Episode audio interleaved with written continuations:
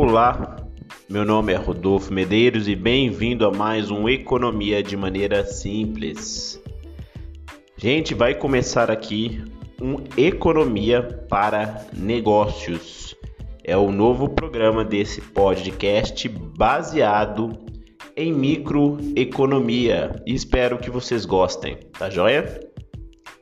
Lembra do nosso recado? Se gostou, compartilha. Vamos lá. Um bom empresário, e não importa o tamanho da sua firma, precisa ter consciência financeira. Não só o, empresário, diga-se, se todos os trabalhadores tivessem educação financeira, não aceitariam com facilidade leis que afetam a sua renda.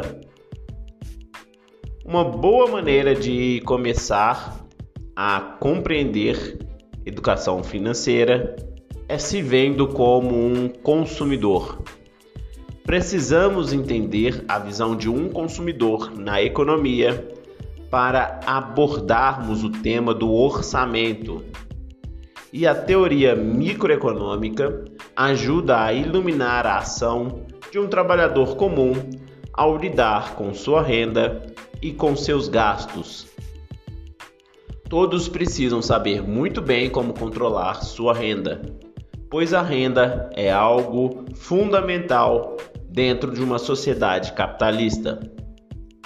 Vamos falar um pouquinho sobre a teoria do consumidor.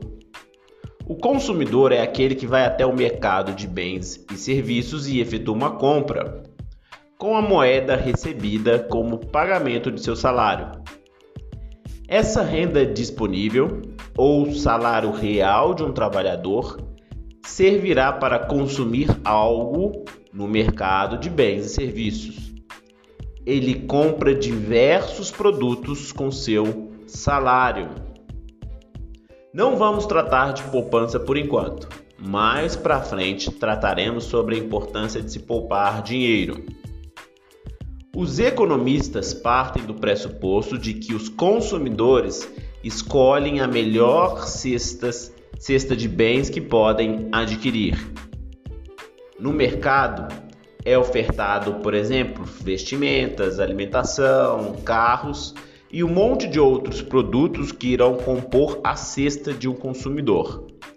Até um pequeno empresário consome uma cesta de produtos, hein? Todo mundo que tem renda, todo mundo que tem moeda, consome algo. Por ter uma renda limitada, um consumidor não pode comprar tudo o que deseja. Por isso, vamos falar de restrição orçamentária. Para entendermos, vamos limitar os produtos de bens que um consumidor irá comprar. Trataremos sobre uma economia hipotética que só disponibilize dois produtos. Vamos supor que o nosso comprador vá ao mercado em busca de vestuário e alimentação somente. Esse consumidor irá se deparar com um certo preço do vestuário e escolherá a quantidade que irá gastar. Depois irá fazer o mesmo com a alimentação. Cada consumidor compra uma quantidade por certo preço. A soma do preço vezes a quantidade escolhida entre os dois produtos não poderá ultrapassar a renda mensal do consumidor caracterizando assim a restrição orçamentária, ou seja, a quantidade do primeiro produto multiplicada pelo preço, mais a quantidade do segundo produto também multiplicado pelo preço, não pode ser maior que a renda total do consumidor. Assim, a cesta do consumidor não poderá ser maior que a renda do mesmo, quando encontramos essa igualdade, temos a restrição orçamentária. Claro, isso vai variar de acordo com a renda disponível de cada consumidor. Quem tem uma renda maior consegue ter também uma cesta maior de produtos. Com isso, temos o conjunto orçamentário, que é formado por todas as cestas que podem ser adquiridas pelo consumidor dentro de determinados preços e da renda do mesmo. Porque conjunto, cada consumidor irá compor sua cesta de acordo com seus desejos e necessidades. Um prefere ter mais roupas do que alimentação e outros o contrário. Ao falarmos da restrição orçamentária, podemos falar também do custo de oportunidade. Caso o consumidor deseje gastar mais em alimentação, quanto ele abriria mão de consumir vestuário?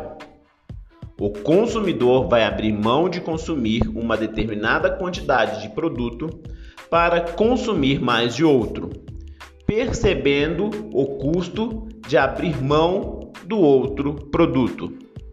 Nisso se pode levar em conta os preços ou as próprias necessidades.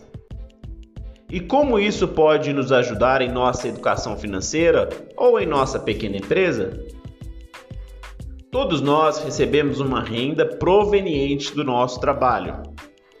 Essa moeda que nós recebemos serve para fazer trocas, comprar produtos. Todos nós precisamos consumir e, ao extrapolar nosso orçamento, caímos em grandes dívidas que consomem nosso emocional por causa dos altos juros. Saber nossa restrição orçamentária e custo de oportunidade ajuda no controle de nossa renda. É possível anotar em uma planilha meus consumos, meus gastos, contais e fazer um cálculo bem simples para saber se os meus gastos não estão extrapolando minha renda. Caso você deseje adquirir uma roupa nova, por exemplo, pode modificar seu orçamento sem ultrapassar a renda, verificando o custo de oportunidade. Quando eu vou deixar de gastar com alimentação? Quanto eu vou deixar de gastar com alimentação, por exemplo, para comprar roupas novas? Com o orçamento controlado, as dívidas não te pegam de surpresa. E para um pequeno empresário, além de fazer um controle melhor de seus gastos, Afinal, empresas também consomem.